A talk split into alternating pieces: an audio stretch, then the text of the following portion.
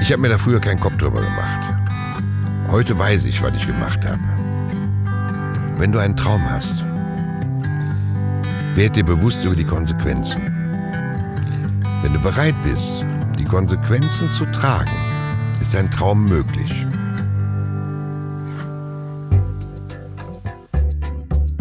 Zack. Herzlich willkommen bei Das Ziel ist im Weg.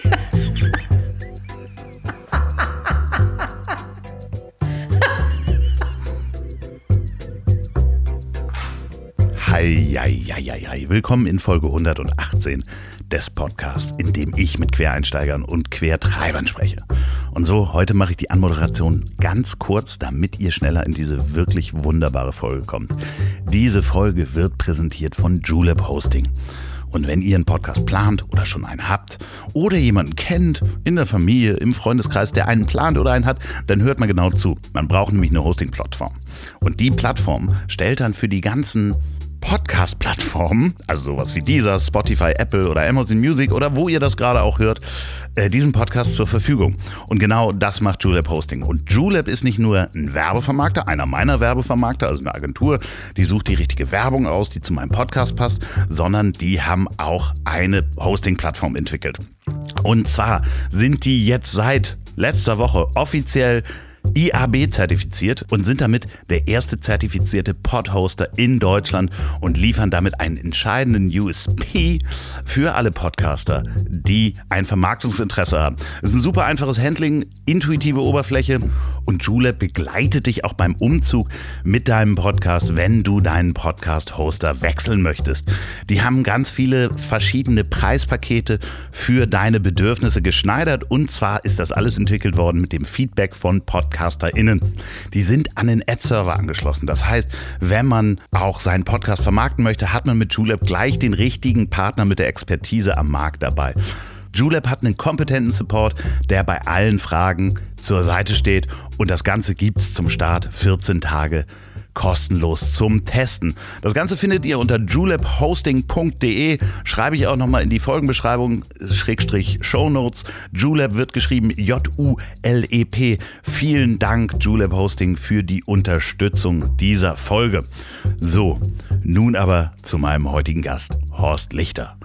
Ja, was soll ich sagen? Ich habe mich intensiv auf das Gespräch vorbereitet und natürlich habe ich auch das neueste Buch gelesen, welches er zusammen mit meinem lieben Freund Till Hoheneder geschrieben hat. Ich bin dann mal still. Und wenn ihr jetzt ein klassisches Buchpromotion-Gespräch erwartet, liegt ihr komplett falsch. Und gerade weil wir so wenig über das Buch geschrieben haben, sage ich hier nochmal ganz deutlich, kauft dieses Buch, denn es ist sehr gut. Ansonsten kann ich nur sagen, ich bin ein bisschen verliebt in Horst Lichter. Und lieber Horst, wenn du das hier hörst, ich möchte mit dir jederzeit wieder liebend gerne an einem Tisch sitzen. Und euch ganz viel Spaß beim Durchhören. Es fällt mir schwer, meinen heutigen Gast anzumoderieren. Ich könnte sagen, er war schon Hutträger, Barträger oder Pfeifenraucher des Jahres. Oder ich könnte eine mehr oder minder lustige Imitation inklusive des Wortes Händlerkärtchen machen. Aber damit würde ich nicht annähernd meine Begeisterung für diesen echten Quereinsteiger ausdrücken. Ich bewundere seine Konsequenz, getroffene Entscheidungen durchzuziehen und dann am Ball zu bleiben. Bei mir ist der Mann, dem die Stille keine Ruhe gelassen hat. Bei mir ist Horst Lichter. Lieber Horst, wie fühlst du dich denn hier? Wunderbar und ich muss ganz ehrlich sagen, du weißt wie der Rest auch, ich bin ja sehr autoaffin, Motorrad verrückt und ich finde dein Auto hier das ist ein Burner, vor allen Dingen in diesem exzellenten Zustand. Weißt du, in so einem amerikanischen Camper mal zu sitzen mit dem ganzen Holz und allem drum und dran, dich endlich kennenzulernen. Ich bin begeistert. Ich, ich freue mich. Ich freue mich wirklich sehr. Bin auch ein bisschen aufgeregt. Ich, hab, äh, ich bin mit dir eingeschlafen gestern Nacht. Da kommen wir dann gleich nochmal drauf. Aber es ist halt wirklich so, wenn ich ähm, Quereinsteiger sage, ich bin ja einmal quer durch deine Biografie gewandert. Du hast mit 14 schon angefangen und dich entschieden, Koch zu werden. Ja. So, wie, wie kann man mit 14 so eine weitreichende Entscheidung treffen, wo man noch nicht mal weiß, wo das Leben einen hinführt? Ach, äh, da mache ich mir heutzutage sehr viele Gedanken drüber, alleine weil ich mit sehr vielen jungen Menschen zusammenkomme, die mir dann mit, mit Anfang 20 oder Mitte 20, wenn ich sie frage, was sie beruflich machen, sagen, du, ich weiß noch nicht, ich studiere erst mal das und dann gucke ich mal und dann mache ich mal eine Jahr Auszeit. da sind bei mir immer zwei Gedankengänge. Die eine Seite, wo ich sage, wow, dass sie das heute so dürfen, dass es heute so möglich ist, Respekt und auf der anderen Seite Unverständnis für mich, weil ich wusste schon sehr früh als Kind, was ich möchte. Weil wir wurden vielleicht aber auch drauf getrimmt. Ich kann das nicht sagen, aber jetzt nicht bösartig gemeint. Da man sehr früh wissen sollte, was möchte man später im, im Leben machen, beruflich machen, um, ja, um, um Geld zu verdienen zum Leben. Und für mich war relativ früh klar, ich möchte entweder Möbelschreiner werden oder Koch. Warum? Weil das waren die Dinge, die mir am meisten Freude gemacht haben, und zwar am Tisch zu sitzen. Weißt du, du hast ja auch einen Tisch in deinem Wohnmobil. Und ich finde es so wunderschön. Man trifft sich im Leben immer am Tisch. Und da gibt es eigentlich immer was zu trinken oder zu essen. Und ich habe als Kind beschlossen, entweder baue ich die Tische, an denen wir sitzen, oder ich mache das auf dem Tisch, warum die Menschen zum Tisch kommen. Und da ist auch meine größte Leidenschaft. Menschen. Ich liebe Menschen. Ähm, egal wie sie sind. Nicht unbedingt jeden, aber den Mensch an für sich. Und ich mache mir halt immer Gedanken, warum ist wer böse, warum macht wer was, äh, was hat dazu geführt. Aber guck mal, es fängt schon an bei der Geburt, äh, die Taufe. Wo findet die statt? An einem Tisch mit der Familie. Das erste Date. Ja, da Idealerweise. Sie, ja, da lädst du ein und sagst, komm, wir gehen mal essen, obwohl wir Kerle mit Sicherheit nicht an Essen denken in dem Moment. Ja, aber äh, man macht's. Äh, die Verlobung, die Hochzeit, äh, dann wieder eine Taufe. Aber auch die Beerdigung ist wieder bei einem Essen, wo man nochmal erzählt, wie heißt es so schön wird, Fell versoffen wird.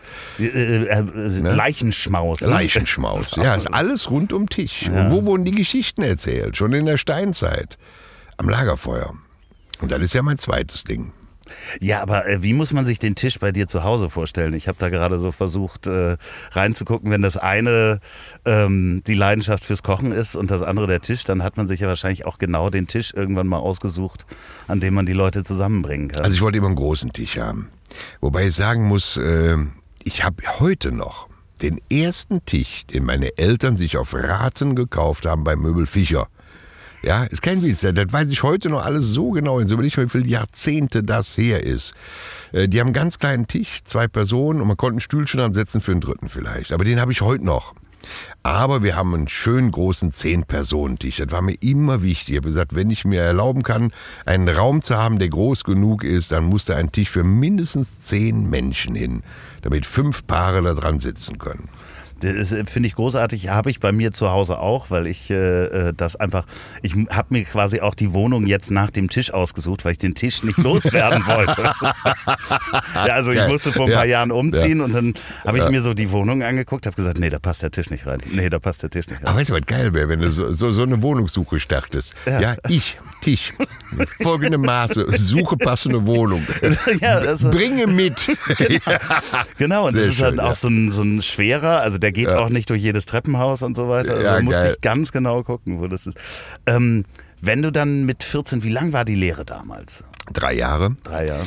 Äh, Gut, jetzt muss ich sagen, mit 14 äh, war früher relativ normal, 14, 15 Jahre, wenn du Hauptschüler warst. Mhm. Ähm, Hauptschule war ja damals auch kein Schimpfwort, sondern es war eine normale Schule.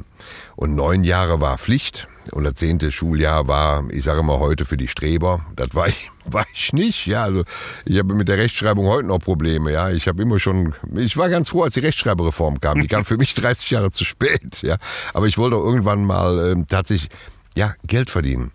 Nicht, weil ich geldgierig war, aber weil Geld dir ermöglicht, das zu machen, was du gerne möchtest. Moped fahren, Motorrad, Auto, äh, Mädel ausführen, ins Kino gehen, dafür brauchst du Kohle. Also musst du arbeiten. Und äh, deswegen habe ich gesagt, noch länger Schule, ja, da musst du noch länger Moped warten. Das geht auch nicht, das ist auch doof. Weil meine Eltern hatten halt nichts. Und ähm, du hast dann aber auch als Koch gearbeitet mhm. und nebenbei aber noch einen anderen Job gemacht, äh, spätestens als du dein eigenes Restaurant aufgemacht hast? Ja, es gab immer. Ich, ich bin groß geworden, mein Papa, der hat Wechselschicht gearbeitet in der Fabrik Kohle. Richtig Bergmann, ne? Richtig also, Bergmann. Das kennt man ja hier genau. im Norden gar nicht so. Nee. Und ich weiß gar nicht, ob es das heute noch gibt, das Wort Bergmann. Also, stirbt langsam aus. Ja. ja, also zumindest in Deutschland stirbt es aus. Aber es waren sehr hart arbeitende Menschen. Aber Papa hat immer noch nebenbei gearbeitet. Äh, damals war halt Bauboom never ending. Da hat er bei einem Onkel gearbeitet äh, und hat alles Mögliche an Handlangerarbeiten gemacht, um Geld zu verdienen. So bin ich groß geworden. Und ich habe schon in der Kochlehre nebenbei gearbeitet. Ähm, wenn ich Urlaub hatte, dann habe ich in der Metzgerei Grillfleisch vorbereitet. Ich habe einen festen Job gehabt in der Eisdiele. Ist kein Witz. Beim Eiscafé Giorgio in Bergheim habe ich das erste Jahr in der Lehre als Putzfrau gearbeitet. Gibt's das noch, das Eiscafé? Ja, leider nicht mehr von Giorgio. So. Das ist sehr schade. Ne? Aber immer wenn ich ihn mal sehe, dann lachen wir drüber, dass ich bei ihm Putzfrau war. Ja, ich also, oder Putzmann, Putzjunge. Putzjunge war ich ja eigentlich. Ich kam da jeden Morgen hin, vor der Lehre, ich musste um 9 Uhr in der Küche anfangen, aber ich war dann um halb acht bei ihm. Dann habe ich da erst mal ein bisschen Obst äh, geputzt für das Eis und mittwochs an meinem Ruhetag habe ich da geputzt, die Eisküche geschrubbt. Äh, ich habe mich nie geschämt, aber das Geld brauchte man halt auch für ein Moped. Und nachdem ich den Kochberuf selber dann irgendwann mal hingeschmissen habe, weil ich festgestellt habe, nach der Lehre, da ging es nicht mehr um, um die Gäste, da ging es nicht mehr um leckeres Essen. Da ging es in den meisten Gastronomiebetrieben nur um Kohle. Hütte voll, da gab es dann auch diesen berühmten Rumfochtteller, alles was rumstand musste focht und kam auf den Teller. Das heißt, du musst aus allem nur irgendwo Kohle machen. Das war nicht mehr das, was ich wollte. Und da habe ich dann auch ernsthaft beschlossen, entweder Mensch oder Koch. Weil in den Küchen danach war halt auch das Zwischenmenschliche etwas schwieriger. Da flog halt auch schon mal Metall. Das heißt, wenn man da anfängt als junger Geselle, ähm, ist man wahrscheinlich in der Hierarchie gerade über dem Lehrling und Ja. äh, äh, Der dem- Lehrling hat mehr Rechte. Äh, Ja, wahrscheinlich, weil der, weil der kann in der Schule davon erzählen, wie schlecht er Genau. behandelt wird, Ja, sozusagen. Okay. Nee, das war schon äh, eine sehr harte Zeit. Das ist natürlich auch schon viele Jahrzehnte her. Aber damals war der Küchenchef halt wirklich Patriarch, ja, und Diktator. Und da gab es nicht viele nette Worte. Also da hat äh, keiner gesagt beim Kochen, würdest du mir bitte mal geben, ja, oder Danke. Also Bitte und Danke gab's nicht. Ja, da musste alles ziemlich zackig gehen und hauruck. Und auch selbst wenn du Pipi machen musstest, weißt du, in fast jedem Job kannst du sagen, du, ich muss mal gerade Pipi machen. Da hast du so lange gewartet, bis die Essen raus waren. Du kannst ja nicht mittendrin sagen, du, ich leg das Stink mal eine Viertelstunde auf Seite und geh auf Klo. klar. das läuft nicht. Ja, ne? aber der Ton soll ja immer noch, also ich habe auch ein paar äh, Köche als Freunde, der, der Ton muss halt schnell und klar sein. Ne? Ja, ja. Aber äh, er kann ja auch freundlich, schnell ja, und klar sein. Ja, aber das war er halt äh, nach in der Lehre ja. Da war zwar eine harte Lehre, aber da war der Chef gleichzeitig auch väterlicher Freund. Der Mhm. macht einen großen Unterschied, wenn die Produktion war und du Feierabend oder Pause hattest. Das gab's nachher nicht mehr so. Deswegen bin ich da weg und bin dann dahin, wo Vater war, in die Fabrik, also im Bergbau. Brikettfabrik Genau. ist das. Also Ja. ich weiß nicht, ob die Jüngeren von euch das noch kennen. Mit Briketts hat man mal geheizt. Also ich kenne das auch. Ja. Das ist halt zusammengepresste Kohle, Genau. äh, wo man dann abends auch noch mal das letzte Stück Brikett, bevor man schlafen ging, in nasses Zeitungspapier gewickelt hat, Genau. um zu hoffen, dass am nächsten Morgen noch ein bisschen Glut da ist, um dann wieder Holz oder Kohle drauf zu packen. Richtig. Ja, das sind andere Zeiten natürlich. Also, Jetzt weißt du, was äh, bescheuert ist? Gestern war ich in meinem Kopf noch irgendwie 18. Und heute bin ich fast 60. Und ich weiß nicht, wo die Zeit geblieben ist. Das ist so rasant gegangen. Das ist alles so unendlich schnell gegangen. Wenn ich mit meinen Kindern erzähle oder mit meinen Enkeln, dann denke ich auf einmal, boah, jetzt bist du alt. Auf der anderen Seite fühle ich mich aber nicht alt. Das ist schon äh, eine ganz verrückte Geschichte. Ja, mein Vater sagt mit, mit äh, äh, jetzt über 80, sagt er, im Kopf bin ich immer noch 22. Ja. Das hat sich nicht geändert. Ja, ja, das ist so bescheuert, ja. Ja. Also ich gucke immer noch mal äh, einer attraktiven jungen Dame hinterher. Ich gucke immer noch auf viel zu schnelle Motorräder oder Autos. Ähm, wenn ich überlege, ich habe noch vor einem Dreivierteljahr einfach mal bei Dreharbeiten die Pulte sind ja relativ hoch, wo die Experten stehen und wir haben Blödsinn gemacht und äh, waren über Ballett dran. Und da habe ich einfach mal aus dem Stand meinen Fuß oben auf ein Tablett gelegt, ja. Äh, erst als ich wieder runtergeholt habe, habe ich gesagt, Alter, das war gefährlich. Ja, ich bin jetzt, ich bin der werd dann irgendwann in den nächsten Jahren 50 und ich habe neulich die Idee gehabt, dass ich ja noch gut Skateboard fahren kann.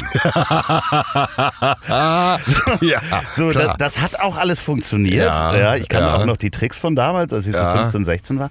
Ich konnte nur am nächsten Tag mich gar nicht mehr bewegen.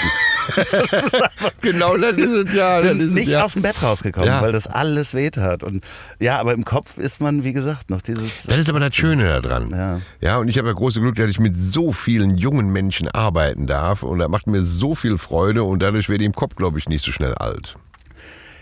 Jetzt hast du neben deinem Vater in der Brikett, also neben mhm. oder auch wirklich mit deinem Vater zusammen in der Brikett? Nee, das war eine riesige Fabrik und okay. ich habe ihn nur manchmal gesehen, aber ganz selten. Ja. Was kann man sich da vorstellen? Was ist die Tätigkeit, in einer Brikettfabrik zu arbeiten? Du, ich habe hab da tatsächlich angefangen. Du musst überlegen, ich war zwar gelernter Koch, äh, aber du fängst da an in der Frühschicht erstmal als Kehrjunge. Okay. Tatsächlich, also du fängst in der Hierarchie nochmal ganz, ganz weit unten an. Da ich bekam einen Besen, ein Japaner, das ist eine Schubkarre mit zwei Rädern, eine Schaufel und dann wurde mir ein Raum zugeteilt vom Meister und er sagte so, und den machst du sauber. Ja, und jetzt war ich als Koch gewohnt, du gibst Vollgas. Ja, du musst ja fertig werden. Ja, dann war ich nach zwei Stunden fertig, bin am Meister gegangen, bin fertig. Und dann sagt er, wie? Womit? Ich sag, mit dem Raum. Ich sag, ach, ich komm gucken. Da kam der gucken und er sagt, äh, kriegst du den nächsten Raum. Und kein Witz, nach vier Tagen haben mich die Arbeitskollegen geschnappt und haben gesagt, pass mal auf, Kollege, mit dir müssen wir mal reden. Du teilst dir die Arbeit falsch ein.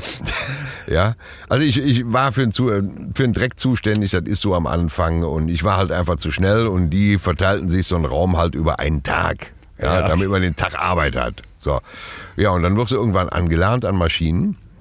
Dann wurdest du Maschinist, da warst du zuständig zum Beispiel für so eine Brikettspresse die halt gar nicht so einfach zu warten ist. Wenn die gut läuft, ist alles gut, da sitzt du nur daneben, schmierst ab, putzt und machst sauber. Aber wehe, das Ding geht kaputt. Ja, dann fliegen die Briketts um die Ohren und dann hast du mal ratzfatz da 20 Tonnen Kohle liegen. Die muss auch wegschaufeln.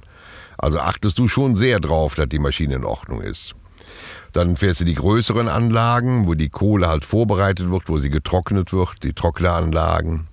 Und wenn du Glück hast, gehst du irgendwann dann in den äh, großen, nee, wer ist jetzt, in, in die ach, Leitstelle. Ja, dann machst du nur noch über Computerleinwände, fährst du die Anlagen. Das ist, sind die mit den sauberen Kitteln. Die haben saubere Kittel an, genau. Ja, aber ich, ich wollte ja immer schon ein bisschen mehr.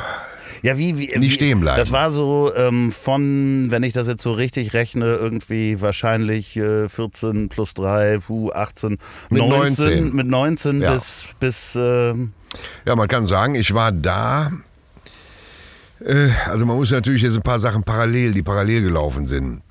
Mit 19 habe ich dann schon das erste Mal geheiratet. Und da gebe ich auch ganz offen zu, das kann meine erste Frau auch. Wir haben ein sehr gutes Verhältnis, Gott sei es gesegnet. Weil wir haben gemeinsam zwei Kinder und eins verloren. Und wir haben mit 19 geheiratet, weil wir verwechselt haben, was heute auch noch immer viele tun, Hormone, verliebt sein und Liebe. Das ist ein großer mhm. Unterschied. Wahre Liebe ist ganz was anderes. Da muss man, äh, da muss man erst verstehen, was das ist. Das ist nicht nur in die Kiste hüpfen und Party machen. Das ist vielleicht verliebt sein oder Hormone. Das andere ist eine ganz andere Nummer. Äh, wir haben mit 19 geheiratet, das war im Dorf so üblich. Ja, wenn du da länger wie ein halbes Jahr zusammen warst, haben alle überlegt, wann heiraten wir. Also haben wir geheiratet. Da wird dann auch geredet, wenn man nicht heiratet wahrscheinlich. Ja, selbstverständlich. Guck mal da, 23, der hat noch keinen. Ne? Ja, ja, ja. Das wird dann komisch. Äh, ja, dann äh, logisch, wir, wir, hatten damals äh, Träume und Idee, Ideen und die Ideale. Und die waren relativ einfach.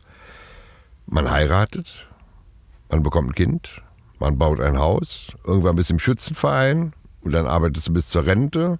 Dann ist das Haus bezahlt, die Kinder sind gut versorgt, du bist immer noch im Schützenverein und machst deinen Garten das war meine kleine Welt.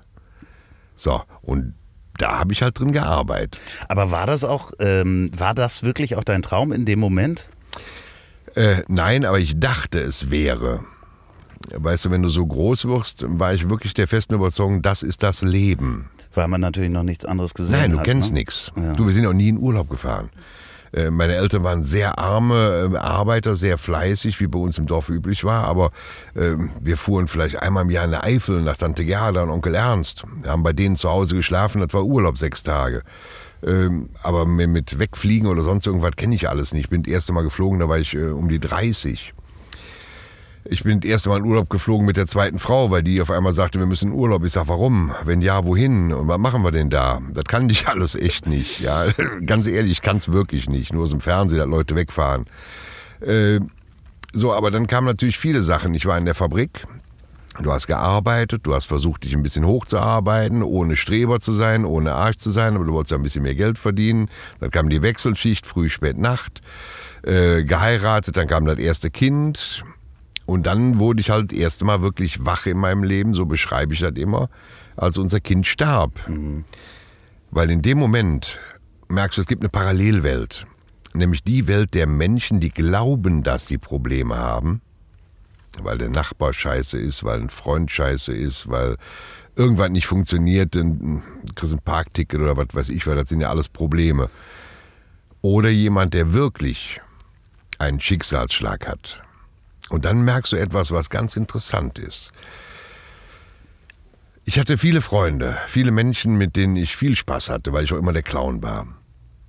In dem Moment, wo du so einen Schicksalsschlag hast, entfernen sich alle von dir. Ich habe mir Gedanken gemacht, warum kommen die nicht mehr? Und das ist relativ einfach. Die haben Angst, die wissen nicht, wie sollen sie sich dir gegenüber verhalten. Wenn die mir sagen, du, da tut mir leid, muss ich dir ehrlich sagen, hoffe ich. Wenn sie aber sagen, ich kann mitfühlen, haben sie schon gelogen. Das heißt, äh, deine Freunde, Bekannten, die wollen, die wollen dich am besten gar nicht treffen. Denen tut dann unendlich leid. Aber die können ja jetzt nicht ankommen, mit dir Blödsinn machen oder über neue Mopeds reden. Die wissen nicht mehr, wie sie, die sind hilflos. Und dann bist du auf einmal sehr einsam. Du bist gefangen in dieser Welt des Trauerns, des Leidens und, und, und keiner holt dich da raus. Da musst du aufpassen. Ich hatte das Glück, dass ich mich um alle gekümmert habe. Um meine Frau, um meine Eltern, um, um alle und habe denen versucht, diese Trauer auch irgendwie zu helfen zu verarbeiten. Und ich wollte zurück, weil es war bei mir immer dieser unbändige Drang. Ich will nicht gefangen sein in sowas. Ich möchte auch wieder lachen dürfen, ohne mich zu schämen. Ich möchte wieder schöne Dinge erleben, ohne zu denken, ja, jetzt freue ich mich, aber mein Kind ist tot. Ich weiß nicht, ob ich das jemals richtig verarbeitet habe, aber ich wollte auch nicht äh, aus dem Leben raus. Ich wusste auch, ich kann mit dem Schicksalsschlag jetzt nichts mehr ändern, wenn ich nur noch trauere. Also habe ich noch mehr gearbeitet. Dann haben wir gebaut und dann äh, auch das waren Dingen, wo ich sagen muss, da gebe ich mir mit die Schuld. Die Bank hat mich vielleicht falsch beraten, aber ich hätte mich anders beraten lassen können. Ich hätte hinterfragen können. Also war äh, nicht fertig finanziert und wir hatten auf einmal noch mehr Schulden, weil ich nachfinanzieren musste. Und das Haus war nicht fertig? Ja. Und Und da musst du noch einen Kredit aufnehmen, da hast du doppelte Abtragungen. Dann ist es relativ einfach, was viele Menschen auch machen würden und sagen, ja okay, da hebe ich die Hand hoch und alle anderen sind schuld, nur ich nicht. Und ich habe gesagt, nein, äh, die haben vielleicht mich nicht richtig beraten, aber vielleicht habe ich mich auch nicht richtig informiert. Ich habe Mitschuld. Und dann habe ich überlegt, was mache ich denn jetzt? Also noch mehr arbeiten. Also habe ich eine feste zweite Stelle angenommen. Neben der Wechselschicht war ich jeden Tag in Köln-Bocklemünd bei Richard Lenzen am Schrottplatz. Äh, über Jahre. Acht Stunden Schrottplatz und acht Stunden in der Fabrik. da kann man sich ungefähr ausrechnen, wie viel Zeit man für Schlaf und Freizeit hat. Ja, drei, vier Stunden Schlaf und das war's. Aber ich wusste, ich, ich muss ja gucken, dass ich aus weißt du, anderes Beispiel. Meine Mutter hat mir beigebracht, als Kind, wir sind im kleinen Dorf groß geworden, am Rande der Großstädte. Wenn du mit dem Fahrrädchen unterwegs warst, mit kurzer Buchse und bist auf die Fresse geflogen, dann hat die Knie komplett auf. Dann fällst du hin, dann weinst du. Aber da kannst du auch lange liegen bleiben, weil da kommt so oft keiner vorbei. Und Mutter hat immer gesagt, Junge, du musst schon selber aufstehen. Und dann kommst du nach Hause, dann kümmern wir uns. Wenn du da nur schreist und weinst, wird das nicht besser. Und das habe ich mir zum Lebensmotto gemacht, unter anderem, wo ich sage, okay, du kannst hinfallen, es kann alles kaputt gehen. Du kannst auch, du musst auch trauern, du musst auch leiden. Ja, das ist ganz wichtig, um zu verarbeiten. Aber da musst du selber aufstehen. Du kannst nicht nur schreien und sagen, hey, hey, helft mir alle hoch. Aber hilft das nachher auch, wenn man so in Anführungsstrichen auf die Schnauze gefallen ist? Hilft das auch dann dem Mut zu merken, okay, ich habe noch beide Arme, ich habe noch beide Beine. Das ist ja so klassisch, wenn man häufig Ja. hinfällt, Ja, ja. dass man sagt, okay, dann habe ich auch nicht so Angst und geht halt auch eher ein Risiko ein. Ja, ich hatte tatsächlich äh, nie wirklich Angst.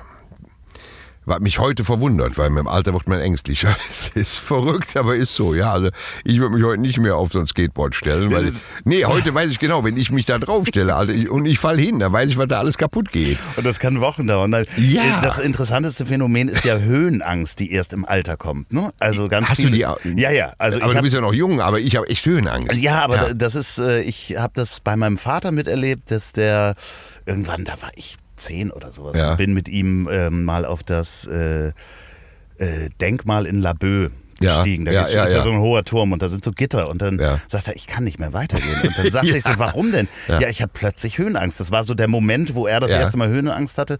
Und ich hatte das vor ein paar Jahren, dass Mhm. ich äh, plötzlich auf, der, auf einer Leiter stand und dachte, ach du Scheiße. So, also wirklich, das, Ja. das kommt irgendwann, wenn man sich des Lebens mehr bewusst ist. Ja, du, du, du weißt halt, was passieren kann. Ja. Das ist ganz komisch.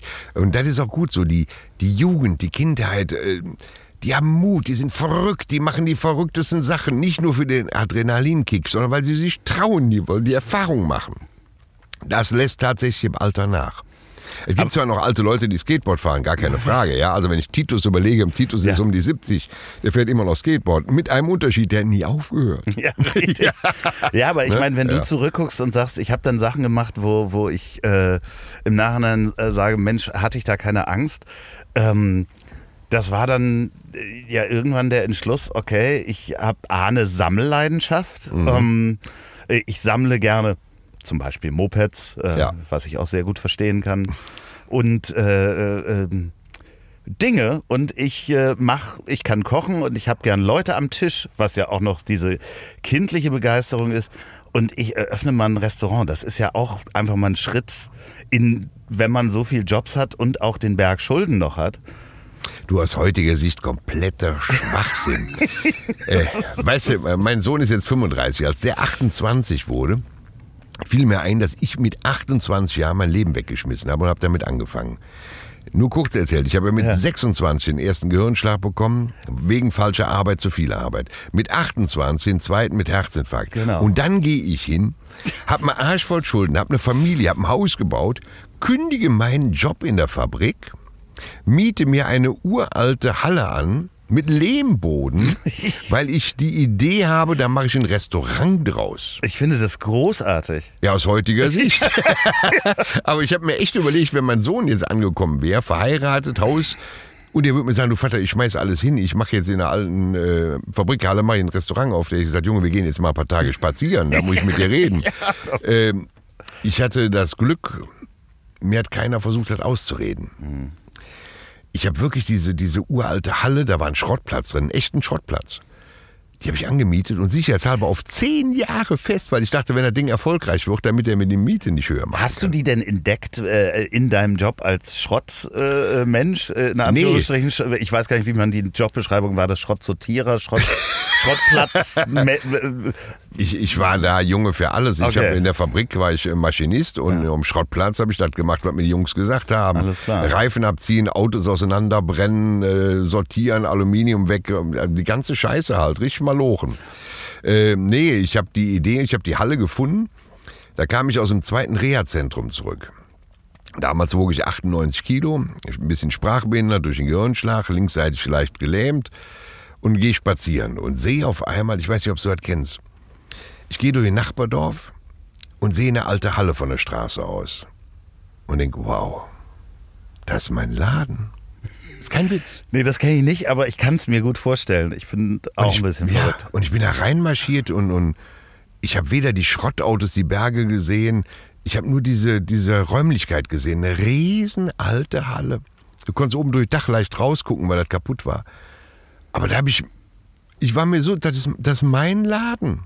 Da ist mein Laden, da werden die Menschen hinkommen zum Essen und Trinken und da werde ich all die Sachen haben, die ich liebe.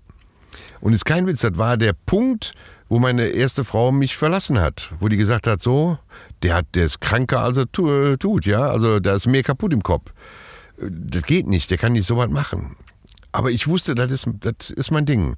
Und habe dann ernsthaft, ich habe weitergearbeitet in der Fabrik, weil meine Familie musste ja ernährt werden.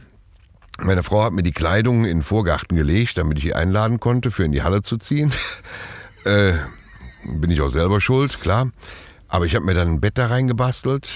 Da war keine Heizung, nichts drin. Und habe mit Sperrgut meinen Laden gebaut. Und habe da aber schon erfahren, was mir aber auch erst später bewusst wurde, dass ganz viele Menschen kamen und haben mir geholfen. Die haben gesagt, du, da ist so ein Irrer, der war krank und der baut da in der Scheune ein, Lokal. Und ich weiß nicht, ob die jetzt gucken kamen, um sich selbst zu amüsieren, aber da hat mal der eine geholfen hierbei, der andere hat geholfen dabei. Und für mich war ganz sicher, ich habe nie drüber nachgedacht, dass es nicht gehen kann. Waren da auch äh, äh die äh, Freunde dabei, die sich äh, in der Zeit, als dein äh, Kind gestorben ist, nicht äh, mehr gemeldet haben oder gemeldet haben? Hat sich da, haben sich da wieder die alten Freunde auch dann gemeldet und mitgeholfen? Tatsächlich, weil ich habe denen die Türe aufgemacht. Mhm. Ich bin auf die zugegangen, weil du kannst nicht immer nur erwarten, dass die kommen. Ich bin hingegangen, habe mit denen wieder erzählt, habe aber bewusst in Kauf genommen, dass sie vielleicht denken könnten, der ist aber gut drüber weg. Mhm. Ich war nie drüber weg, aber ich wollte ja wieder lachen. Ich wollte wieder meine Freundin in den Arm nehmen, weil ich wollte auch wieder im normalen Leben teilhaben. Das kann ich aber nicht, solange ich nur weine. Ja, die, die möchten nicht nur weinen. Ich bin auf die zugegangen, habe mit denen auf einmal wieder über Motorräder erzählt, habe mit denen mal gelacht, war mit denen mal essen, habe mir aber auch immer wieder mal zurückgezogen, wenn ich meinte, ich brauche meine Ruhe. Und dadurch kamen sie zurück.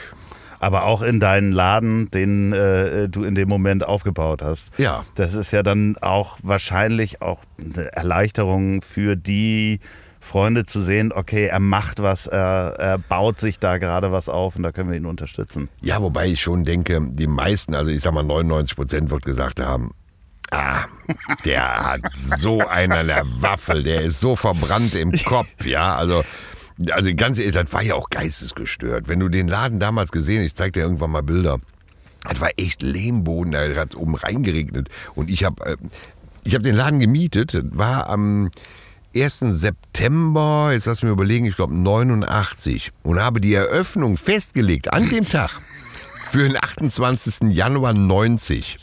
Und da war nix. Kein Pfennig Geld.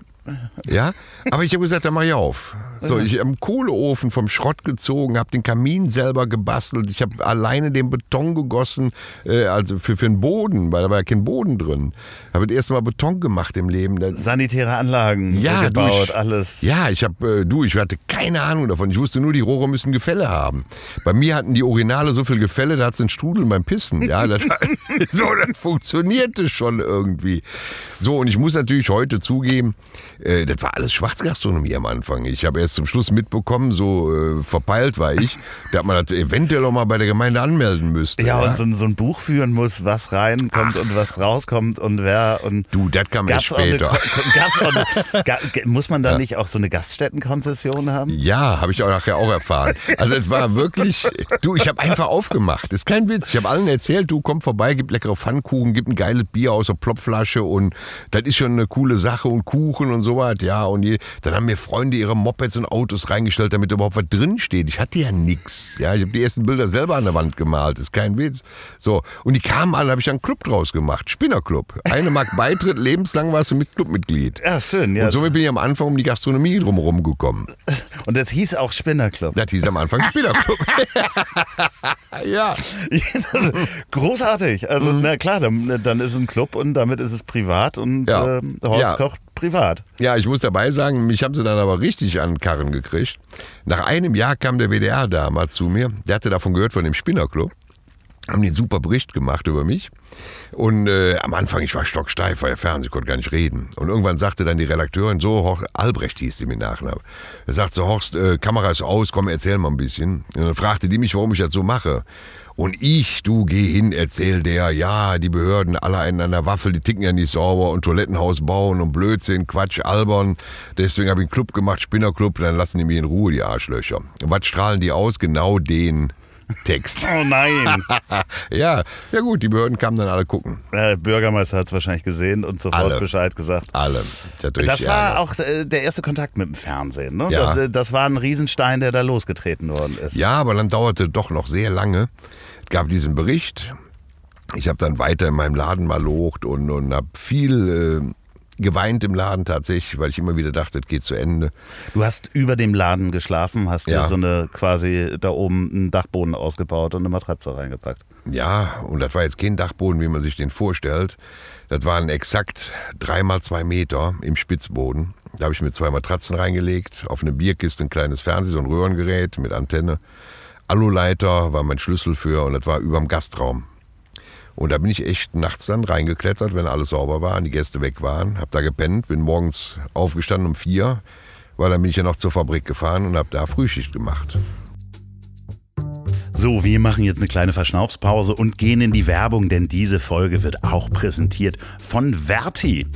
Die Verti-Versicherung, geschrieben V-E-R-T-I.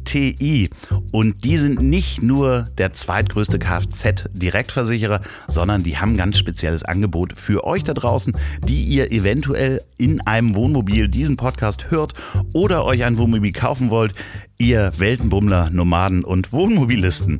Die versichern nämlich das Wohnmobil zum Zweitwagentarif. Da ist ein riesen Sparpotenzial drin und machen die gleiche Schadensfreiheitsklasse wie das Erstfahrzeug. Andere Versicherer sind da nicht ganz so kulant. Und das gilt auch, wenn das Erstfahrzeug bei einer anderen Versicherung versichert ist. Zusätzlich gibt es noch beitragsfreie mitversichert Einbauteile bis zu einer Summe von 10.000 Euro. Und das Gute ist, Verti ist ein digitaler Versicherer. Einfache digitale Prozesse und ihr müsst nicht irgendwas mit einem Fax hinschicken, was ihr sowieso nicht im Wohnmobil habt. Ähm, trotzdem habt ihr echte Ansprechpartner. Die sind nicht, nicht nur noch menschlich, sondern kümmern sich auch um eure Kundenbedürfnisse persönlich am Telefon oder im Chat. Ansonsten gibt es auch einen Verti-Blog, wo Experten Tipps zum Thema Wohnmobil geben. Guckt doch mal auf verti.de slash lp slash Wohnmobil. Äh, da gibt es alle Informationen. Das verlinke ich natürlich auch auf der Folgenbeschreibung oder ponywurst.com. Vielen Dank, Verti Versicherung, für die Unterstützung dieses Podcasts. Und jetzt geht es weiter mit Horst Lichter. Auch eine 8-Stunden-Schicht, um Ja. dann danach wieder vorzubereiten, was abends. dann wieder im Laden zu stehen. Aber ich wollte meinen Traum leben. Weißt du, das ist, was ich bis heute sage. Ich habe mir da früher keinen Kopf drüber gemacht. Heute weiß ich, was ich gemacht habe. Wenn du einen Traum hast, werd dir bewusst über die Konsequenzen. Wenn du bereit bist, die Konsequenzen zu tragen, ist dein Traum möglich. Bist du nicht bereit, die Konsequenzen zu tragen, überdenke deinen Traum. Dann musst du einen anderen Weg gehen. Ja, das kann man alles sehr schön äh, auch sich vorher überlegen und aufschreiben, wenn man Ja. so ein Ziel hat. Ne? Ja, das äh, habe ich einem ganz äh, lieben Freund mal erklärt, der sehr unglücklich war mit allem. Und dem habe ich gesagt, nimm einen weißen Zettel, schreib oben drauf, ganz egoistisch, ganz alleine, was will ich? Darunter die Konsequenzen. Sind da Dinge bei, die du nicht tragen möchtest und kannst? Lüg dich nicht selber an, sondern überdenke dein Ziel, was möchte ich? Weil es gibt so viele Sachen, die muss man halt auch mit klarem Blick sehen. Ich habe mir das damals nicht aufgeschrieben, aber ich habe alle Konsequenzen getragen. Da war bei, dass ich die Familie halt zwar nicht vernachlässigt, aber ich habe sie verlassen. Da gehört dazu, dass ich selber nie frei hatte. Aber mich hat mein Leben erfüllt mit dem, was ich tue. Und ich habe Arbeit, weil ich immer Dinge tue, seit vielen, vielen Jahrzehnten, die mir wirklich Freude machen. Und dann ist das für mich nicht mit Bauchschmerzen zur Arbeit gehen. Ich habe aber auch Verständnis für die Menschen, die sagen, diese acht Stunden, fünf Tage sind ein notwendiges Übel, damit ich leben kann. Dann ist das auch in Ordnung. Dann darf ich aber nicht schimpfen und maulen, wenn ich Dinge mir nicht erlauben kann oder mir nicht möglich werden, weil du musst immer etwas dafür tun. Man, das ist nun mal so. Das fängt an in der Urzeit der Menschen, weißt du, die haben vielleicht in der Höhle gesessen, haben von einem leckeren Mammutsteg erzählt, aber wenn keiner aufsteht und dazu jagen, Dann gab es nichts auf dem Tisch. ja, der Vieh kommt nicht vorbei und sagt, hier, hallo, ich nehme mir mal Leben, schneide euch ein Stück raus. Da passiert, man muss immer irgendwas tun oder opfern, um irgendwas zu erreichen. Und die Konsequenzen natürlich auch Ja. tragen, was Ja. das bedeutet. Ob es nun das Mammutsteg ist, Ja. dass man sich in Gefahr begibt, vom Säbelzahntiger angegriffen zu werden oder ähm, ich möchte dann noch mal ein bisschen weiter reingehen. Wann kam denn da das, der, der, es kam ja durch diesen Bericht damals über die Oldie-Thek. Kam sie dann ja ein bisschen später, kam das Fernsehen auf dich zu und sagte, komm, wir können doch noch was, können ein bisschen mehr machen. Ja, das dauerte ein paar Jahre. Ich weiß jetzt nicht mehr, wie viele Jahre genau waren, da könnte ich nachrechnen. Auf einmal kriegte ich einen Anruf vom Olaf Lübcke, den Namen kann ich halt auch nie vergessen. Äh, Der war Redakteur beim WDR Und der rief mich an und sagte, du hör mal zu, Horst, ich war ein paar Mal bei dir essen, du bist so ein durchgeknallter Typ, ich würde mit dir eine Kochsendung machen. Das war für mich aber so weit weg wie ah, Marilyn Monroe. Marilyn Monroe ruft an und sagt, wir wollen noch mal tanzen. Weißt du, das ist genauso unmöglich. Ja, weil die Fernsehköche, die ich kannte aus dem Fernsehen, ja, das waren Lava, weißt du, das waren Schubeck, äh, Max Inzinger bei ZDF. Mhm. Äh, die haben immer gesagt, schönen guten Tag, meine Damen und Herren, heute War zelebrieren wir. Die alte Schule der Ja. Fernsehköche noch. Ja, ne? und die hatten halt schicke Küchen und moderne Pötte und ich habe auf einem auf offenem Feuer gekocht mit uralten Pötten, die sie mir geschenkt haben. Ja, und ich kann zwar lecker, aber ich weiß auch kein Sternekoch. Ich, ich weiß nur, was gut ist. Naja, und dann standen die tatsächlich mit dem Kamerawagen da.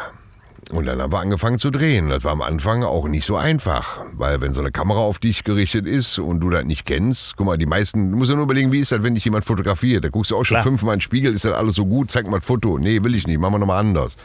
Aber jetzt stehst du auf einmal vor der Fernsehkamera. Aber der Olaf war sehr gut. Der hat mir gesagt, pass auf, Hotte, du stehst so jetzt vor deinem Publikum, vor deinen Gästen. Was sagst du, wenn die kommen? Ich sage, ja, hallo ihr Lieben. Sagt, so fängst du an, nicht guten Tag, meine Damen und Herren. Wie erzählst du denn, was du kochst? Ich sag, du, ich habe Garnelen da, die sind so groß, die werden nicht mehr geangelt, die werden geschossen. Sagt er, geil, so machst du das. Warum machst du heute Lamm? Ich sag, ja, weil, weil das Schaf hinter der Verkaufstheke sah so aus. Sagt, siehst du, genau das erzählst du. So, und dann haben wir Spaß gemacht. Wir hatten einfach Spaß. Und das kam beim Publikum an. Aber warum? Weil ich so war, wie ich war. Ich musste nie eine Rolle spielen. Weil ich bewundere auf der einen Seite so einen Arzt Schröder, weil, also nicht nur, weil er ein Weltklasse-Mensch ist, den ich privat kenne, aber der hat natürlich die, der, der ist Atze als Kunstfigur mit seiner schicken Frisur und dann ist er in seinem Thema. Wenn er draußen ist, erkennt ihn keiner. Aber ich war immer ich. Und ich bin jetzt genauso, wie ich immer war. Was ja auch schön ist. Also das ist ja das andere. Ne? Also dass man Ja. eben keine Rolle spielt, hat ja auch seine Vorteile. Äh, Hat natürlich aber auch, wenn man das weiße Blatt Ja. Papier wieder nimmt, natürlich Ja, auch die Die Nachteile. Konsequenzen. ähm, Im Supermarkt, äh, viele Ja. wollen ein Foto machen, nur man wird auf der Ja. Straße erkannt.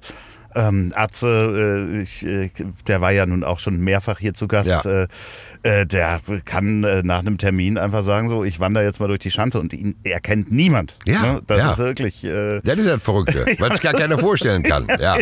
Wirklich Äh, nee, aber auch das gehört bei mir wieder zu den Konsequenzen dabei. Weißt du, wenn ich dann so berühmte Kollegen höre, ja, aus dem Film oder was, die dann sagen, oder Musik, ja, und die beschweren sich an den Talkshows, ja, man hat ja nirgendwo mehr Ruhe. Ach, scheiße.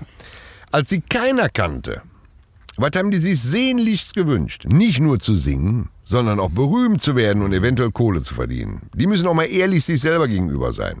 Wenn sie aber berühmt sind und Kohle haben, dann möchten sie ihr Privatleben auch privat leben. Wenn du nicht erkannt werden möchtest, bleib mit deinem Kopf aus dem Fernsehen. Ja. Das ist nun mal so. Ja, also da, da muss man irgendwo akzeptieren. Natürlich hast du ein Recht auf Privatsphäre. Aber die wird eher gegeben durch gute Erziehung. Ja, wenn ich jemand sehe, was weiß ich, der sehr berühmt, also ich, wenn jetzt George Clooney hier mit mir einkaufen gehen würde, dann würde ich schon gucken und ich würde mir, also ich würde auch hingehen und fragen, aber ich würde einen Moment abpassen. ich würde erst mal gucken, was der so einkauft. Ja, das auch. Das wird, Ja. Kauft der auch Toilettenpapier? Ja. Braucht der das? Ich glaube nicht, dass der auf Klo geht. Nein. Ähm, ich würde gerne diesen, diesen Part ein bisschen eindampfen, denn Mhm. auch da, ähm, nachdem du da so gut ankamst, wenn ich das Ja. jetzt mal so kurz machen Ja. kann, ähm, hast du vier Fernsehsendungen auf einmal gemacht. Ja, ich hatte zum Schluss vier Fernsehsendungen. Plus Live-Auftritte, Genau. eine Show, eine Bühne, Ja. äh, was ja schon auch eine Menge mit einem, einem an einem verändert wahrscheinlich auch, weil man Ja. äh, alles klar mit Spaß, aber plötzlich waren wieder die zwei Acht-Stunden-Schichten da. Ja, die waren dicke da. Ja, ich hatte Lava Lichter Lecker, Küchenschlacht, äh, Lichters Originale, Lichter Schnitzeljagd, 60 Abende Theater in Deutschland, Österreich, Schweiz. Ich hatte kein Frei mehr und war auch sehr müde. Das äh, ist so ein bisschen wieder mm, und man schläft auf dem Dachboden. Ja, tatsächlich. ja, tatsächlich, ja. Also das ist eigentlich wieder, wieder das gleiche Muster für die Freizeit und für die Leute da sein hinter den äh, Bildschirmen anstatt im Restaurant, aber eigentlich die zwei Acht-Stunden-Schichten und dann hast du gesagt, nee, Moment, Ja, kam allerdings wieder durch einen Moment, der mich ziemlich umgehauen hat. Mutti. Genau. Mutter wurde schwer krank, rief mich an. Äh, Jetzt muss man überlegen, das war ja ganz verrückt. Das erste Mal in meinem Leben dass ich mir drei Monate freigenommen habe. Weil ich wollte jetzt mal merken, dass ich lebe. Ich wollte einen Monat zu Hause bleiben, einen Monat nach Kroatien mit der Frau und einen Monat irgendwas tun, was mir einfällt. Und am ersten Tag von den drei Monaten ruft Mutter an und sagt, Jungen, die haben was gefunden, das ist nicht gut. Dann bin ich direkt zur Mutter gefahren. Und die drei Monate, die ich frei hatte, hat Mutter sich genommen. Bis zum genau letzten Tag. Die ist am letzten Tag von den drei Monaten in meinen Armen gestorben. Wirklich. Ja, exakt die drei Monate. Wir waren, äh, wir haben schon alles geklärt gehabt, äh, Management, Sender, alle wussten Bescheid, wo ich gesagt habe, Leute, äh, ich bleibe so lange bei Mutter und vielleicht drehe ich dieses Jahr nicht mehr. Und die ist am letzten Tag von meinem Urlaub gestorben. Dann habe ich direkt wieder angefangen zu arbeiten, direkt. Und, aber das hat so viel in mir bewirkt, weil meine Mutter war für mich so eine starke Person. Die hat viel durchlitten, die hat viel gemacht, die hat viel geschafft, aber es war auch, äh, die haben auch nicht nur schön gehabt. Aber mehr Scheiße wie schön. Aber ich habe immer gedacht, die wird so 95 und fällt vom Fahrrad. Weißt du, das war so eine, wo ich dachte, jo. Und dann diesen Verfall zu erleben, dieses äh, unendliche Leiden, das hat mich so umgeworfen. Obwohl ich schon oft genug mit dem Tod oder Ähnlichem in, in äh, Kontakt kam, aber das war nochmal eine ganz andere Nummer. Und dann habe ich alle vier Fernsehsendungen gekündigt, mit einem Jahr Vorlauf. Es gab damals nur diese kleine Pflanze, diese Probegeschichte mit Bares Ferraris, einmal sonntags in der Woche. Sechs Folgen habt ihr, glaube ich, das erste Mal Genau. produziert. Ne? Ja. So, und habe gesagt, so jetzt äh, überdenke ich alles nochmal und ich komme schon klar. Und habe alles aufgehört. Weil ich erstmal wissen wollte, ist das alles so richtig, was ich mache. War auch eine richtige Entscheidung, eine heftige, aber es war eine richtige. Da gibt es natürlich viele Menschen, die sagen, mach weiter. Ja, klar. Mensch, d- Da waren noch nicht viele begeistert von, weil äh, deswegen habe ich alles gekündigt mit einem Jahr Vorlauf, damit sich alle neu orientieren können. Ich bin jetzt keiner, der so egoistisch und sagt, du, äh, mir geht's jetzt schlecht, äh, jetzt seid ihr alle arbeitslos. Das würde ich nicht machen. da hängen ja Produktionen Genau. hinter, Ja. Teams, Ja. auch Management, Ja. ja, Buchungen. Ja, und das haben wir alles dann auslaufen lassen. Ich habe gesagt, komm, Feierabend. Verrückterweise wurde dann aber Bares Ferraris, ja, wie soll ich sagen, ne? Von, von der kleinen Pflanze, an die niemand geglaubt hat. Wo alle gesagt haben, Lichter, du hast eine Waffe. Ich vergesse nie meinen Manager Töne Stallmeier, den ich wirklich mehr als schätze und der wirklich ein echter Freund ist, der sagte zu mir, Otte, du bist ja kein Trödeloper. Ganz liebe Grüße an Töner Ja. an dieser Stelle. Ich, Ja, sondern der sagte, du, äh, ganz ehrlich, Mann, du bist Koch, du bist laferlicher lecker, du bist witzig. Äh, Nee, hör auf, mach nicht so einen Scheiß. Und ich habe gesagt, Töne, ich will das machen. Und das ist halt der große Unterschied zwischen einem Management, was es ehrlich mit dir als Künstler meint. Die beraten dich und die sagen dir auch, was gut ist oder schlecht ist, aber die würden niemals bestimmen. Du bist ja kein Gefangener. klar. Und der hat gesagt, du, wenn du das machen willst, wir unterstützen dich, aber pff, maul nicht nachher. Und dann gingen die Quoten durch die Decke. Ja, äh, macht dann auch was kürzer. Also nach einem Jahr wurden wir auf einmal waren wir schon jede Woche und dann äh, wollten die schon täglich. Da habe ich gesagt, nee, mach mal langsam. Genau, das war die große, Ja. große Brücke dazwischen, äh, als dann Ja. die Frage kam, könnt ihr das nicht täglich machen? Wo Ja. natürlich Produktionsfirmen plus Management alle äh, Die waren erst mal Hu- begeistert. Hurra schreien und sagen, ja, lass uns das doch machen. So, aber da hängt halt wieder der, in Anführungsstrichen, Schlafen auf dem Dachboden. Ja, und dann habe ich erstmal ernsthaft gesagt, ich sag Kinder, also wenn ihr das machen möchtet, das ist keine Erpressung, sondern das ist einfach meine, Ehr- dann macht das, aber dann bin ich raus. Und dann haben alle gesagt, ja warum denn, bist du denn irre? Das ist doch toll.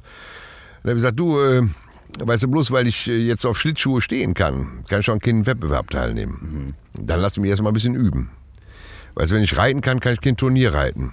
Da muss ich ja alles erstmal lernen. Und ich sage, wenn wir eine wöchentliche Sendung machen können, können wir keine tägliche machen.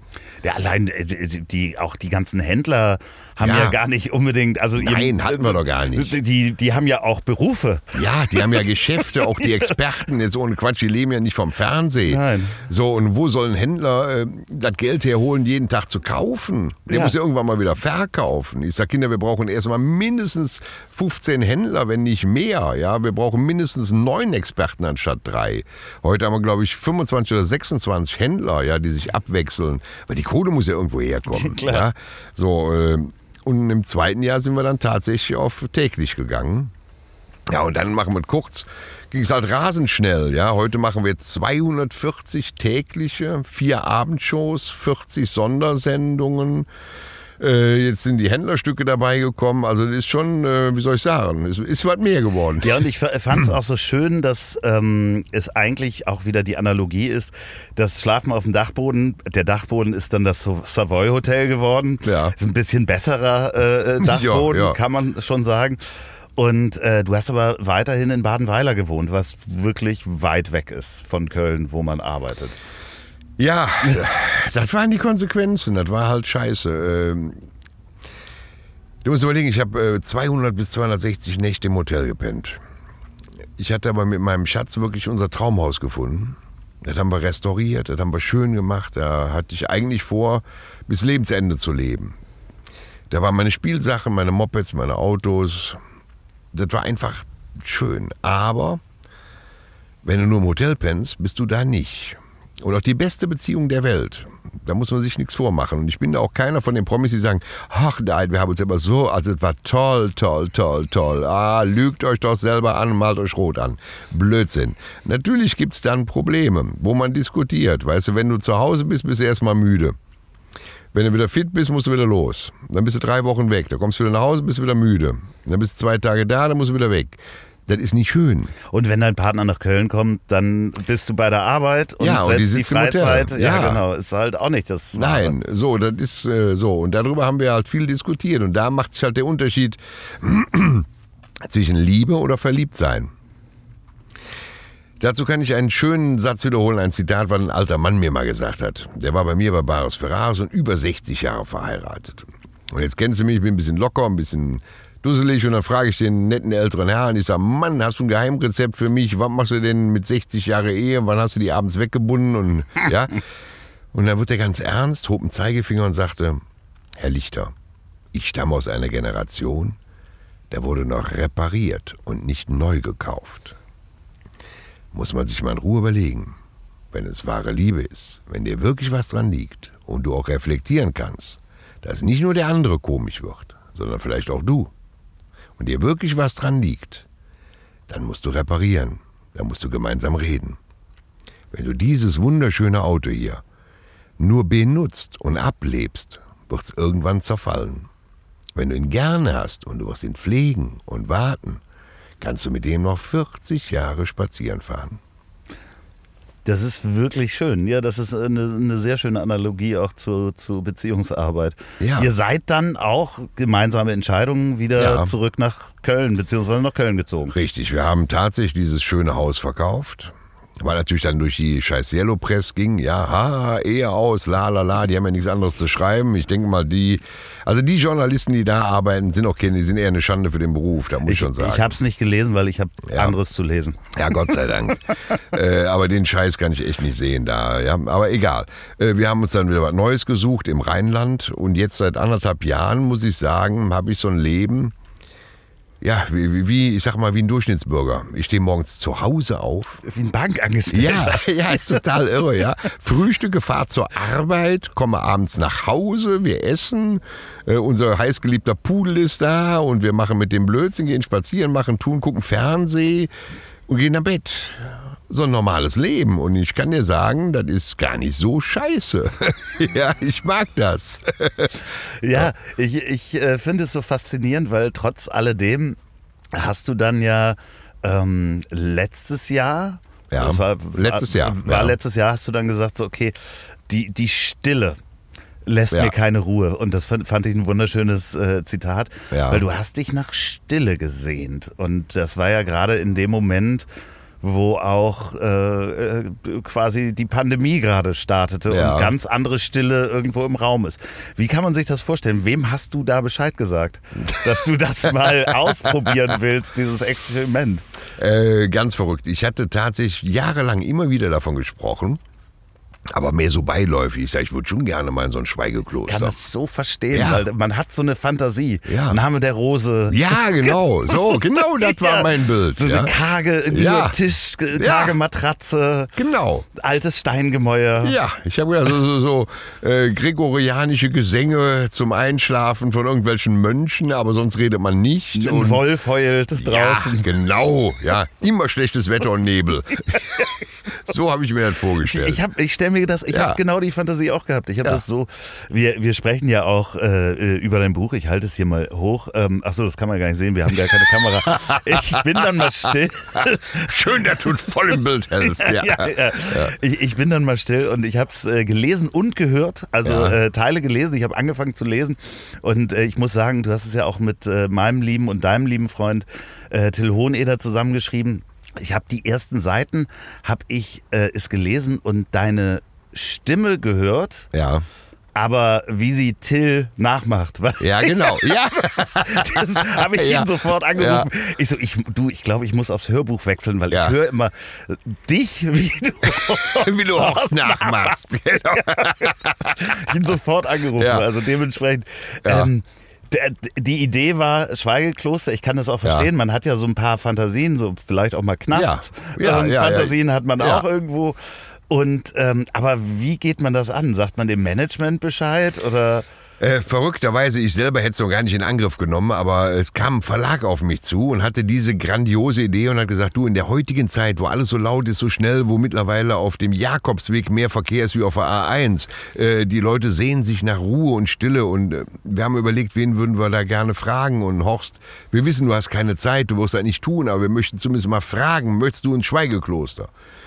Und haben die bei mir offene Türen eingerannt. Da habe ich gesagt, wie geil ist das denn? Du, ich sag, jawohl, dafür nehme ich mir Zeit. So. Äh, na gut, die haben halt ein anderes Kloster ausgesucht, wie ich mir gedacht habe. Ja, äh, das war eher so ein esoterisches Teil. Aber nochmal, auch wenn ich mich darüber lustig mache, auch wenn ich da nichts verstanden habe für mich, was die so machen, ist es doch anscheinend für sehr viele Menschen, die da hingehen, genau das Richtige. Und deswegen darf man nicht verurteilen, ist ja auch Toleranz. Ja, aber so ein Zen-Meister, der. Die, die haben dir einen Zen-Kurs gebucht. Man, äh, wir, wir wollen nicht alles erzählen, Ja. aber die haben dir einen Zen-Kurs gebucht. Äh, Ja. äh, Gurkengretel war dabei und du solltest dich erstmal richtig hinsetzen, ähm, weil du wolltest der Dalai Lichter werden. Ja, ich dachte, ich krieg vielleicht irgendeine so Sensationserleuchtung und kann nachher über dem Boden schweben, damit die Aber es Füße war, mehr wehtun. es war ein Mann mit sehr gut manikierten äh, Füßen. Jetzt ohne Scheiß. Also, ich habe noch nie ernsthaft auf Füße geguckt. Aber der Typ, der hat die A so präsentiert und der hatte so schöne Füße. Du kennst ja Apothekerzeitung, da sind immer Fotos vorher drin und nachher. Und nachher ist immer so ein Optimum. So, und der war nachher. Ich glaube, der war Fotomodell für nachher für Füße. Wahnsinn. Unfassbar. Und das ist halt schwer für, für Arbeiterkinder, wie ich jetzt bin. Wenn da einer vor dir sitzt mit den schönsten Füßen der Welt und ich habe einen Plattsenk-Spreizfuß mit eingewachsenen Fußnägeln, ja, das ist schon mal der erste große Unterschied. Und dann will der mir erklären, sitzen. Sitzen kann man nicht lernen. Ihr müsst es aber lernen. Nicht jetzt. Ihr werdet irgendwann im Hier und Jetzt, aber nicht heute, sitzen können. Und dann erzählt er in einem Monolog eine Stunde lang, wie du sitzen wirst. Wo du irgendwann sagst, Kollege, mir schlafen die Beine ein, mir tut das Kreuz weh, kann ich mich anders setzen? Nein, du sitzt auf diesem Bänkchen oder auf diesem Kissen. Das war alles sehr schwierig für mich. Ich finde es einerseits ähm, wirklich sehr schön in Worte gefasst, weil man ist dabei. Also man Ja. ist vor allen Dingen auch in diesem kargen Frühstücksraum mit drin. Mhm. Ich, ich, ich kann quasi auch, man konnte es so ein bisschen riechen, wie es da riecht. Ja. Auch so, das hat so ein bisschen was von, ja, ich würde mal sagen, Linoleum, ähm, modernes Linoleum-Gebäude, aber nicht dies, dieses Kloster, was man sich vorgestellt hat. Nee, nee, nee, das war weit weg davon. Aber du hast Ruhe gefunden Mhm. und das fand ich eigentlich das Schöne, weil gerade wenn man, wenn man sich anguckt, dass du Motorradliebhaber bist, weil beim Mhm. Motorradfahren kann man sich auch nicht gut unterhalten. Man hat eigentlich ist im Hier und Jetzt, weil man Ja. lenkt ein Fahrzeug.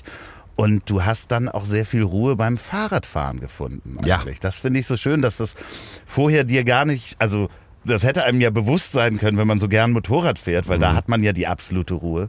Das ist vielleicht genau das, das ist so, was du dann nachher auch gefunden hast. Nee, da sind wir wieder bei der Konsequenz. Ich bin ja mit meinem Transit dahin gefahren und hätte Platz gehabt, Motorrad mitzunehmen. Aber ich wollte ernsthaft Ruhe, Stille, Richtung Frieden. Keine Ablenkung. Kein Smartphone, kein Tablet, kein Fernseh, nichts. Stille, damit du dich mit dir selber beschäftigst. Die ersten zwei, drei Tage da habe ich wirklich gebraucht, um das zu verstehen, was da passiert. Dann habe ich zwei Tage gebraucht, um mit dem Lärm in meinem Kopf klarzukommen. Hotte und Horst haben sich Ja, unterhalten. genau. Ne? Ist gar nicht so einfach, wenn du keine Einflüsse mehr von außen hast. Kein Radio, kein nix mehr. Dass du auf einmal merkst, wie viele Gedanken du parallel fährst. Und dann habe ich mir ein Fahrrad geholt und mit dem Fahrrad durch die Gegend gefahren. Habe mich irgendwo im Wald gesetzt, bin spazieren gegangen und war mit mir allein. Ich habe noch nicht mal mit mir selber geredet. Haben viele gefragt, ob ich Selbstgespräche geführt hätte. Das wäre mir zu laut gewesen. Und dann habe ich tatsächlich diese Ruhe gefunden und bin heute noch sehr überrascht, welche Gedankengänge man hat und womit ich mich alles beschäftigt habe. Und habe immer noch, muss ich ganz ehrlich sagen, weil mein Freund Till ist ein, ein ganz besonderer Mensch, der muss ich jetzt nochmal wirklich mehr als lobend erwähnen, der sehr intelligent ist, der selber mega berühmt war, der Comedian ist, ähm, dass er wirklich zu dem, zu, zu mir wird. Also er ist zum Horst geworden, um meine Worte, meine Gedanken mit mir so niederzuschreiben, dass ich sie bin. Das findet man ganz selten im Leben. Da habe ich den größten Respekt vor. Sie selber auch so hinten anzustellen und nicht zu sagen, so jetzt merkt man nochmal, hier kommt nochmal der Till mit einem Gag. Ja, sondern das ist Horst. Aber da sind wir auch in der Arbeit mittlerweile so toll, dass ich auch sagen kann, pass auf, Kollege, das zerrupfe ich dir, das schreiben wir neu. Aber dann kam ich wirklich dahin, dass ich sage, so, auch diese Ehrlichkeit, da muss ich sagen, da habe ich immer noch äh, ein bisschen Schiss vor, was da die Öffentlichkeit mal sagt, wenn sie ein Buch liest. Ich würde dich bitten, mal einen Kopfhörer beiseite zu Mhm. nehmen, denn ich habe hier was mitgebracht. Ähm, das spielen wir nachher nochmal drüber, Ja. damit die Zuhörer das auch richtig hören können. Moment. Hallo, ihr zwei hübschen Zuckerschnuten. Hier ist euer Till. Seid gegrüßt, mein lieber Andreas Loff und vor allen Dingen auch mein lieber Horst. Lieber Horst, hier kommt für dich die ultimative Horsthudelei. Mein lieber Horst, wir kennen uns jetzt schon über zehn Jahre und ich kenne keinen Menschen, mh, der so hart arbeitet wie du, der das wirklich so wahnsinnig durchziehen kann wie du.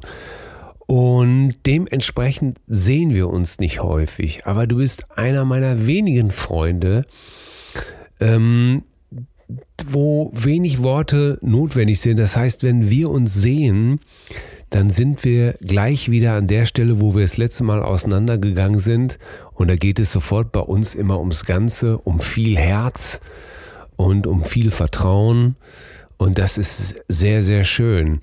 Ähm, weil nicht nur das, was wir privat reden, sondern auch das, worüber wir bei der Arbeit reden, das ist immer gekennzeichnet von großem Respekt, von großem Vertrauen, äh, von wahnsinnig viel Empathie füreinander. Und wenn wir andere Meinungen haben, dann tauschen wir die aus und hören zu und entgegnen respektvoll und ähm, empathisch und lassen uns im besten Falle einfach überzeugen. Und ähm, das ist ein ganz wunderbares Gefühl, das ich immer sehr genieße, wenn ich mit dir zusammenarbeite.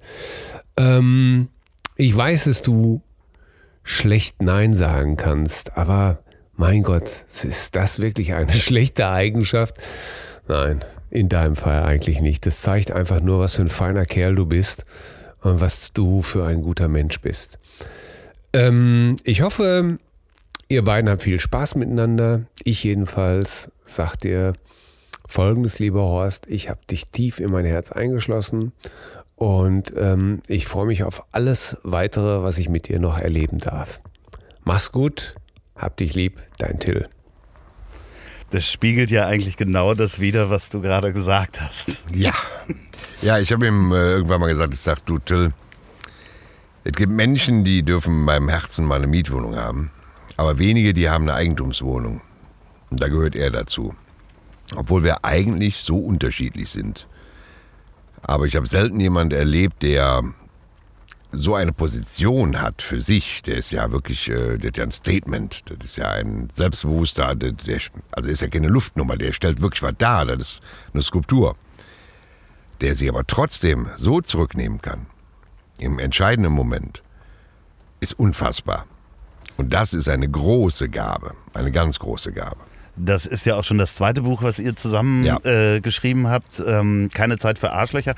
Habe ich mir übrigens auch als Hörbuch schon runtergeladen. Habe ich aber noch nicht gehört. Das kommt nämlich als nächstes. Du wirst mich die nächsten Wochen noch begleiten. ähm, äh, ich äh, bin, ich kann es wirklich jedem dieser Hörer empfehlen. Ähm, das Hörbuch, wie lange hast du an dem Hörbuch gesessen, ähm, das einzulesen? Ähm, ich bin da mal still. 20 Stunden in zwei Tagen. Und ich muss dir ganz ehrlich sagen, irgendwann, weil es kommt ja auch drauf an, nicht nur ablesen, runterleiern, sondern muss es so lesen, wie du es gedacht, wie du es gesprochen, so wie es gemeint ist.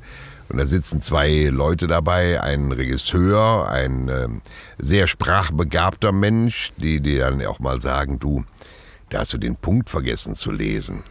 Ja, das ist dann, gerade wenn du in so Themen drin bist äh, und du glaubst zum Schluss ernsthaft, dass deine Oberlippe gebotoxt ist, weil du kein Gefühl mehr für die hast. Und ich hatte ganz zum Schluss fast Sprachfindungsstörungen, Wortfindungsstörungen, wo du da den Text siehst und du vergisst einfach mal drei Wörter, weil du willst fertig werden. Das geht nur nicht. Ähm, aber ich bin sehr, sehr glücklich und stolz darüber, dass es so geworden ist, als wenn ich es einfach nur mal eben erzähle. Ja, ich habe es gestern gesehen, ihr seid eingestiegen auf der Spiegel-Bestsellerliste auf Platz 7, ne? Ja, tschakka, tschakka, tschakka, tschakka, Ja. ist unglaublich. Ja. Und äh, dementsprechend ähm, kann ich das wirklich auch nur empfehlen. Ich habe es wirklich in, in zwei Tagen die Mischung, also zwischen Lesen und Hören, äh, durchgearbeitet, weil es wirklich so viel Spaß gemacht hat. Ich habe sehr viel gelacht. Und ich finde das so schön, wie du auch beschreibst, wie man mit den, Kon also A, Entscheidungen zu treffen, ganz wichtig, was man nicht will, ja. ist halt wirklich auch sehr wichtig. Müsste auch auf dieses weiße Blatt Papier, weil es, was will ich eigentlich nicht machen? Und ähm, was will ich und was sind die Konsequenzen? Deswegen, ich, ich bewundere das sehr. Ich kann nur sagen, ich bin auch gespannt, was als nächstes passiert. Ich bin natürlich auch großer Bares für Rares äh, Fan. Ich bin großer Motorradfan, selber Fahrer und ähm, freue mich, wenn da auch wieder äh, eine Reise geplant ist. Und ähm, Ist. ja, äh, kann man da schon was Näheres zu sagen? Nee, darf ich noch Nee. nicht. Darf ich noch nicht. Ja, Mann, oh Mann. Aber ich verspreche jetzt, das hier war ja äh, der Grundstein einer wunderbaren Freundschaft.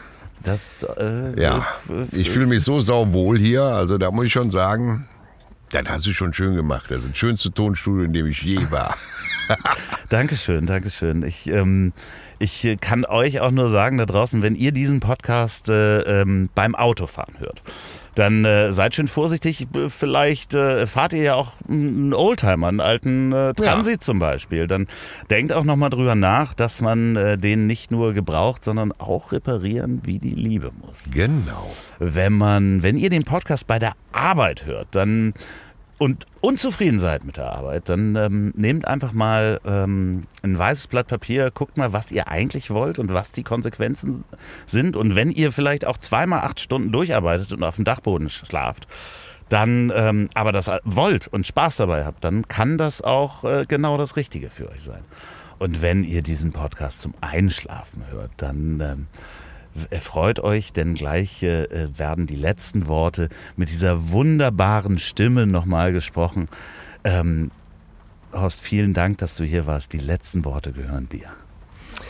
Ich bedanke mich sehr für diese wunderbare Erfahrung und Freunde von Till sind meine. Und liebe Leute da draußen, stellt euch irgendwann mal alleine die Frage und beantwortet sie ehrlich. Mögt ihr euch? Habe ich gemacht bei mir. Mag ich mich? dann wisst ihr, was ihr tun müsst. Tschüss und danke. So, und jetzt zum Abschluss noch Werbung in eigener Sache. Wenn ihr noch eine Produktion der Bonnywurst Productions hören wollt, dann hört doch mal rein in den Podcast, den ich zusammen mit Olli P. mache. Ich hab dich trotzdem lieb. Erscheint jeden Montag, gibt's überall, wo es tolle Podcasts gibt. Ich hab dich trotzdem lieb mit Olli P. Vielen Dank, gute Nacht. Dieser Podcast ist eine Produktion der Ponywurst Productions. Mmh, lecker.